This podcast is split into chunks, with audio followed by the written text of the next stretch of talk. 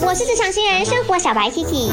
今天是 Kiki 重播 day，Kiki 重播 day，每个星期一至五记得收听还有留言哦。Let's play。喜欢多多人去露营，还是少少人呢？在我的 IG 那边呢，哈，看到 Rebecca 她说，尤其是在这个疫情的时代呢，少少人就好了。然后 Joyce 是说，比较喜欢少少人露营，平时生活已经很紧张了，情绪很紧绷，露营就是为了要心情放松嘛。那不喜欢呢太热闹的。然后燕呢，他也是说少人，因为不需要迁就太多人的需求。那阿 K 自己也来说一下，为什么我是比较 prefer 少人的？呃，可是前提先跟大家来讲一下，你要是先了解这次的露营它的目的是什么。如果呢是大家要去叙旧，或者是一群人要去你知道 team building 还是怎么样的话，那。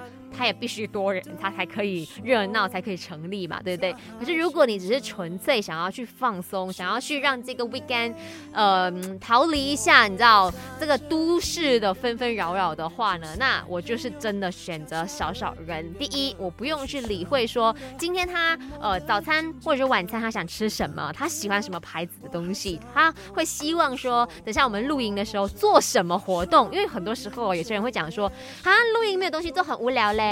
可是因为我自己就是喜欢那种露营，坐在那里晒晒太阳，然后喝咖啡，就真的是放空，所以我就比较喜欢，你知道少少人，再加上你知道工作已经是一直讲话，一直讲话，一直讲话了，所以去露营的时候就是 diam d i a m。